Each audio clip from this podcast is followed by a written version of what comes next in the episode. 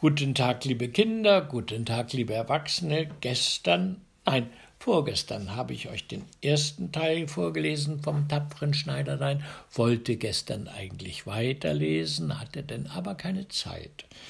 Nun musstet euch gedulden, heute gibt's den zweiten Teil. Das tapfere Schneiderlein hatte ja die Riesen besiegt, und nun zog es weiter, immer seiner spitzen Nase nach. Nachdem es lange gewandert war, kam es in den Hof eines königlichen Palastes, und da es Müdigkeit empfand, so legte es sich ins Gras und schlief ein.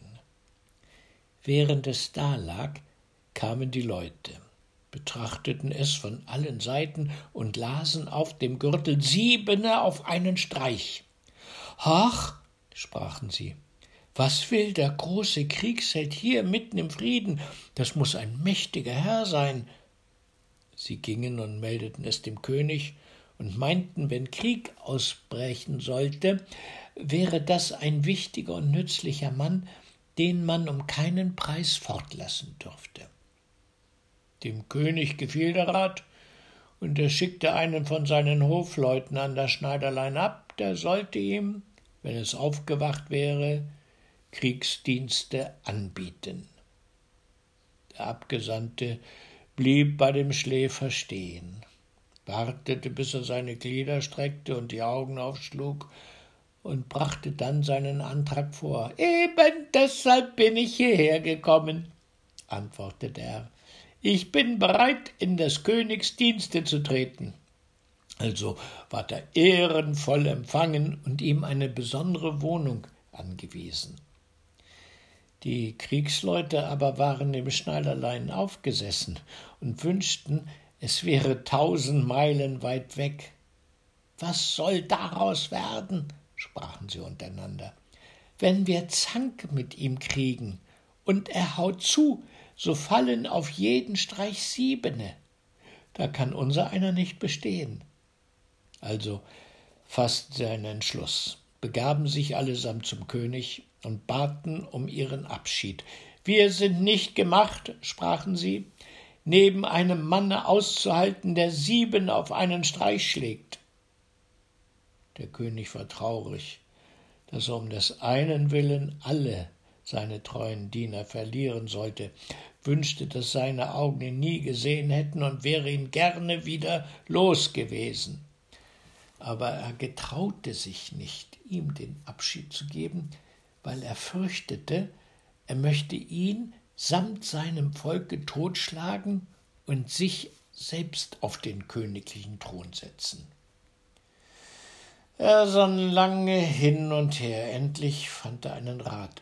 Er schickte zu dem Schneiderlein und ließ ihm sagen, weil er so ein großer Kriegsheld wäre, so wollte er ihm ein Anerbieten machen. In einem Walde seines Landes hausten zwei Riesen, die mit Rauben, Morden, Sengen und Brennen großen Schaden stifteten. Niemand dürfe sich ihnen nahen, ohne sich in Lebensgefahr zu setzen. Wenn er diese beiden Riesen überwände und tötete, so wollte er ihm seine einzige Tochter zu Gemahlin geben und das halbe Königreich zur Ehesteuer. Auch sollten hundert Reiter mit ihm ziehen und ihm Beistand leisten.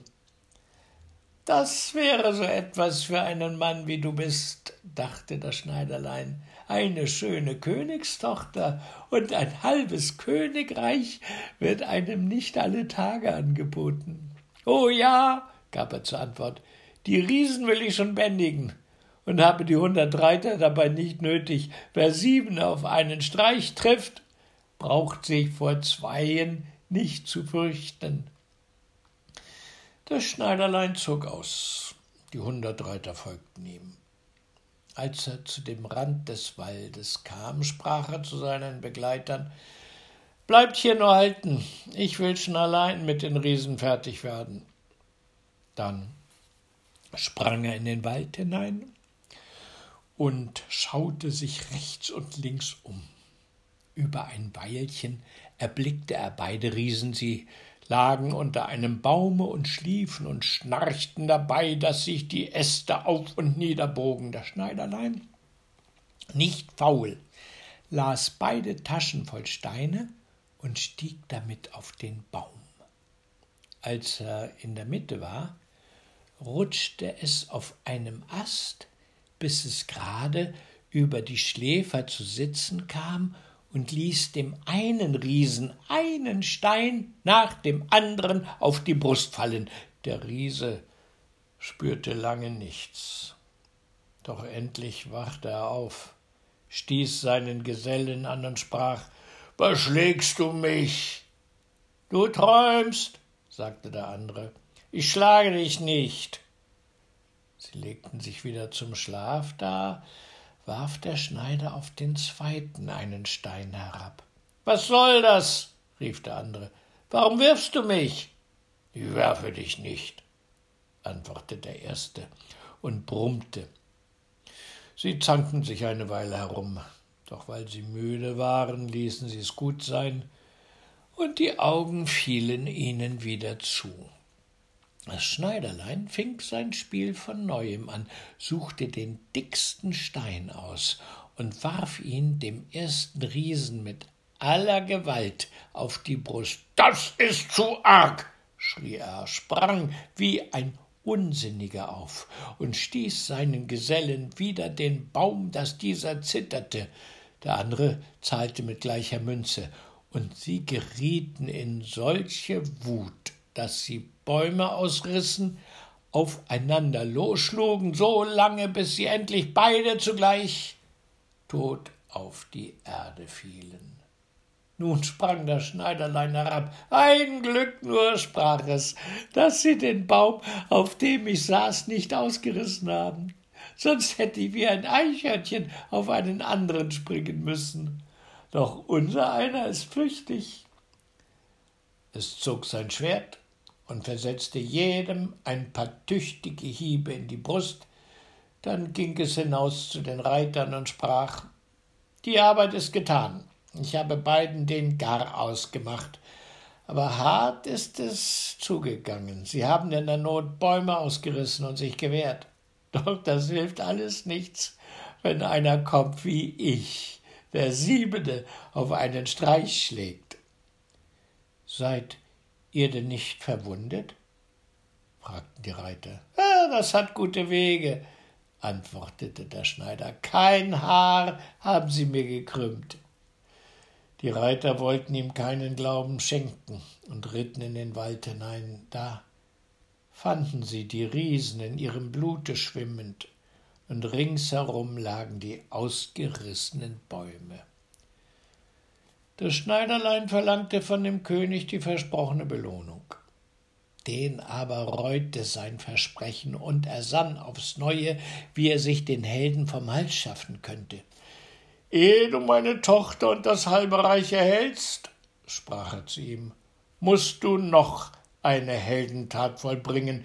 In dem Walde läuft ein Einhorn, das großen Schaden anrichtet. Das musst du erst einfangen.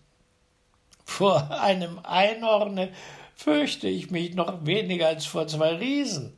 Sieben auf einen Streich, das ist meine Sache. Er nahm sich einen Strick, und eine Axt mit, ging hinaus in den Wald und hieß abermals die, welche ihm zugeordnet waren, außen warten. Er brauchte nicht lange zu suchen. Das Einhorn kam bald daher und sprang geradezu auf den Schneider los, als wollte es ihn ohne Umstände aufspießen. Sachte, sachte, sprach er. So geschwind geht das nicht blieb stehen und wartete, bis das Tier ganz nahe war. Dann sprang er behendiglich hinter den Baum. Das Einhorn rannte mit aller Kraft gegen den Baum und spießte sein Horn so fest in den Stamm, dass es nicht Kraft genug hatte, es wieder herauszuziehen, und so war es gefangen. Jetzt habe ich das Vöglein, sagte der Schneider kam hinter dem Baum hervor, legte dem Einhorn den Strick erst um den Hals, Dann hieb er mit der Axt das Horn aus dem Baum, und als alles in Ordnung war, führte er das Tier ab und brachte es dem König. Der König wollte ihm den verheißenen Lohn noch nicht gewähren und machte eine dritte Forderung. Der Schneider sollte ihm vor der Hochzeit erst ein Wildschwein fangen, das in dem Wald großen Schaden tat. Die Jäger sollten ihm Beistand leisten. Gerne, sprach der Schneider, das ist ein Kinderspiel. Die Jäger nahmen nicht mit in den Wald, und sie waren's wohl zufrieden, denn das Wildschwein hatte sie schon mehrmals so empfangen, dass sie keine Lust hatten, ihm nachzustellen.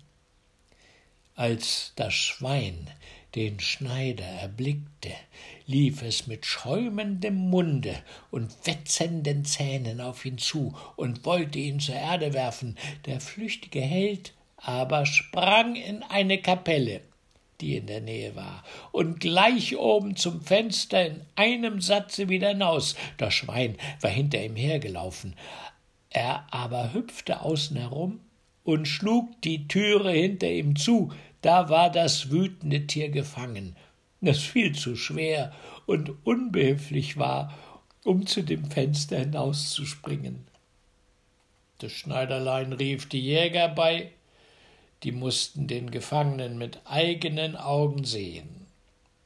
Der Held aber begab sich zum Könige, der nun, er mochte wollen oder nicht, sein Versprechen halten musste und ihm seine Tochter und das halbe Königreich übergab. Hätte er gewusst, dass kein Kriegsheld, sondern ein Schneiderlein vor ihm stand, es wäre ihm noch mehr zu Herzen gegangen. Die Hochzeit ward also mit großer Pracht und kleiner Freude gehalten und aus einem Schneider ein König gemacht. Nach einiger Zeit hörte die junge Königin in der Nacht, wie ihr Gemahl im Traume sprach. Junge, mach mir den Wams und flick mir die Hosen, oder ich will dir die Elle über die Ohren schlagen. Da merkte sie, in welcher Gasse der junge Herr geboren war, klagte am anderen Morgen ihrem Vater ihr Leid und bat, er möchte ihr von dem Manne helfen, der nichts anderes als ein Schneider wäre. Der König sprach ihr Trost zu und sagte Lass in der nächsten Nacht deine Schlafkammer offen. Meine Diener sollen außen stehen und, wenn er eingeschlafen ist, hineingehen, ihn binden und auf ein Schiff tragen, das ihn in die weite Welt führt. Die Frau war damit zufrieden. Des Königs Waffenträger aber, der alles mit angehört hatte, war dem jungen Herrn gewogen und hinterbrachte ihm den ganzen Anschlag. Dem Ding will ich einen Riegel vorschrieben, sagte das Schneiderlein. Abends legte es sich zu gewöhnlicher Zeit mit seiner Frau zu Bett als sie glaubte, er sei eingeschlafen, stand sie auf, öffnete die Türe und legte sich wieder. Das Schneiderlein, das sich nur stellte, als wenn es schlief, fing an, mit heller Stimme zu rufen Junge, mach mir den Wams und flick mir die Hosen, oder ich will dir die Elle über die Ohren schlagen. Ich habe siebene mit einem Streich getroffen, zwei Riesen getötet, ein Einhorn fortgeführt und ein Wildschwein gefangen und sollte mich vor denen fürchten, die draußen vor der Kammer stehen? Als diese den Schneider also sprechen hörten, überkam sie eine große Furcht. Sie liefen, als wenn das wilde Heer hinter ihnen wäre, und keiner wollte sich mehr an ihn wagen. Also war und blieb das Schneiderlein sein Lebtag ein König.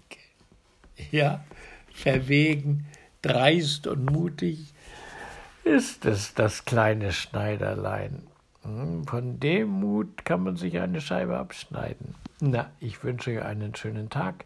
Morgen gibt's ein neues Märchen. Bis dann, Ade.